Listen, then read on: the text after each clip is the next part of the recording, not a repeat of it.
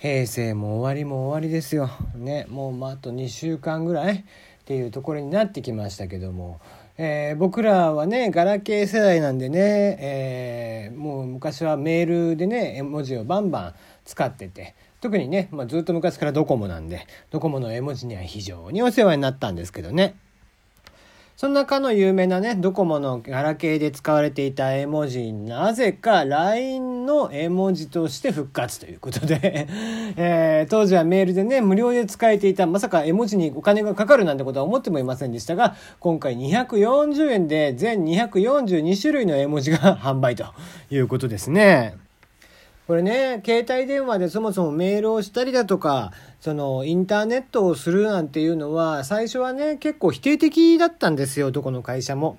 で、えー、それをね、爆発的にとにかく普及をさせたのが、ドコモの i モードの絵文字が実は一役買ってるんですよ、実際問題として。なぜならね、メールを送るのにそれまでは、まあまあテキストのみ、もしくはね、まあ僕らの時にはポケットベルなんちゅうものもあって、一応ね、記号はハートとかも送れましたけども、やっぱり可愛かないわけですよ。で、そうした中で、えー、当時ね、その絵文字というものが使われ、えー、開発されてでそれをね、えメールで使うことがすごく可愛らしいという感じになってきてメールを頻繁に行うようになったんですよね。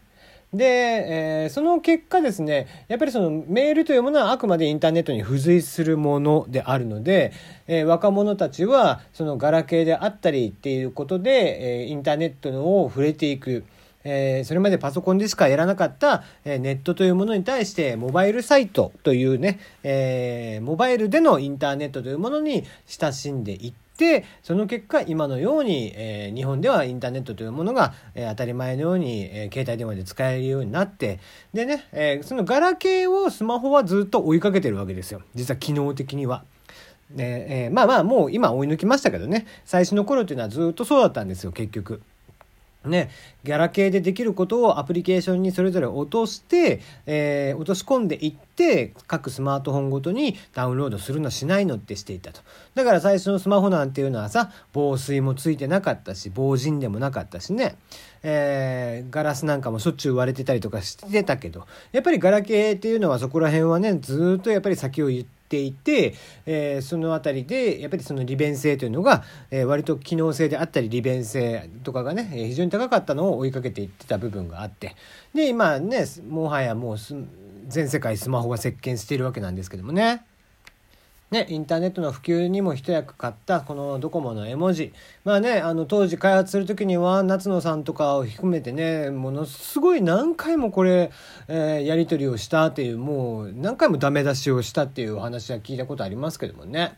はい、えー、なんか、えー、感慨深いものがあるなと思いますけどもね。はい、テリーのよもやますぎる部屋です。いかがお過ごしでしょうか。えー、こっちの放送だけ聞いている人は、えー、一応メールテーマ、えー、メールなどを募集しております。相談口、えー、クレーム等々何でも結構ですし、ちょっと聞いてよみたいなね、普通歌でも全然 OK です。えー、そして大喜利のテーマ、石の上にも3年、3年後どうなった？ということでね、えー、そちらの方も新しいテーマとしてお待ちしております。えー、昨日までやっていたのは先ほど挙げた回に、えー、挙げて、えー、で読んでおりますので、ぜひそちらも合わせて、えー、お聞きください。お読みくださいってつい言いそうになるよね。およお聞きくださいですね。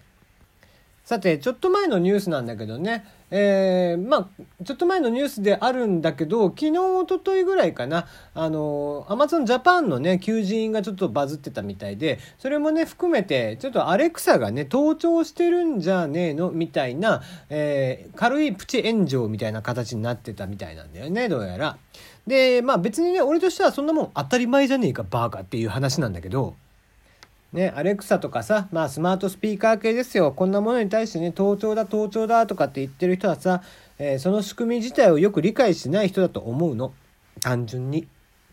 だってそれはそうだよね。だってアレクサなんかは非常にわかりやすくてさ、えー、アレクサなんかで注文するっていうことをしなきゃいけ、えー、ね、させるのが一番の目的で、えー、そうした中で、え、その音声データというのを当然方言であったり、イントネーションの違いであったりっていうのを、え、ね、え、全国でもあるわけですよ。全世界で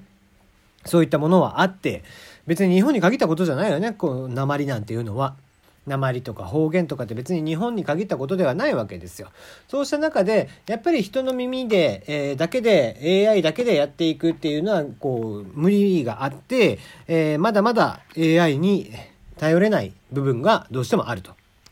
そういったところっていうのはやっぱり人力でカバーしていくしかないんですよね実際問題として。えー、そうなってくると実際人が聞いて人が書き起こしをしてみたいなことっていうのが当たり前にあったりだとか人がね、えー、その、えー、言い間違いというのを、え聞いた上で精査していくみたいなのは当然あると思うんだよね僕は。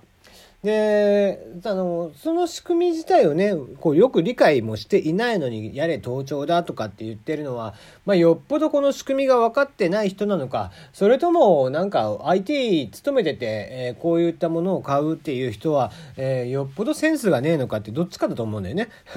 だから、僕は前者に関しては、まあ、知らないっていうのは別に IT に働いてない人で知らないっていうのは当たり前のことかなと思うんだけど、一番厄介なのは、もしね、IT 企業とかに勤めててこんなアホなことを言うやつがね、いるとすれば、まあそいつは IT 企業はやめた方がいいよね。だって、えー、ね、自分がやってることとか、えー、世の中のこうネットサービス系の仕組みっていうのは何も考えずに使ってたりとかするんでしょ？うん、そういうやつはネットの業界で働くべきではないかな。うん、僕なんかはやっぱり、えー、新しいサービスとかが出た時には、あ、これはこの技術とこの技術を多分掛け合わせて使ってるからこういうことができるんだな、みたいなことをすぐ想像がつくんでね。僕は別にエンジニアでも何でもないし、ウェブデザイナーとかでもないけど、今こういった技術があって、こういうデザインが流行ってて、みたいなことはある程度追っかけてるつもりなので、で、あのー、よくいるんですよ。意識高い系のね、えー、やつとかで、えー、スマートスピーカーがこれはすごいんだ、とにかくね、え、なんかこういうことをやってくれるんだとか言って、記事だけ鵜呑みにしてさ、え、こう、当たり前のように我が知識だと思って喋ってるやつとかね。うん。広告代理店なんか非常に多いけどね、IT 系の。ね、えー、データだけ持ってきて、えー、これ今こんな感じなんですとかって平気でプレゼンしてくるんだけどさ、えー、その裏にはいろんなことが隠れて、こう、それに対して突っ込むと何も答えらんねえやつとかね、うん、非常に多いですよね。だからまあ、IT 系に入ってる連中も IT にじゃあ軒並みみんな詳しいのかって言ったら決してそうでもなくて、やっぱり、えー、その記事の裏にあるというかサービスの裏にある根底のものっていうのを自分で想像して構築していかないと、うんまあ、結局のところなんか自分からの何か新しいアイデアっていうのは絶対出てこないよねそういう人たちは。うんまあ、だからこういった記事に対してねまあまあ盗聴だと、えー、騒ぎ立てるのはよっぽど持ってない人だと僕は思ってるし持ってない人があれこれ言うのは別に構わないと思うしねそういう人は絶対買わないしそもそも。で、万が一、もう本当にさっきから言うように IT 系の連中でスマートスピーカーを持ってて、これに対して盗聴だ、盗聴だって、やれ、盗聴だ、盗聴だっつって騒ぎ出したとしたらね、えー、まあそんなやつは IT 系を即座に、え、辞職願いを出してやめてほしいなと思っています。はい、今日はここまでです。なんだこの話。はい、じゃあ、じゃあまた明日。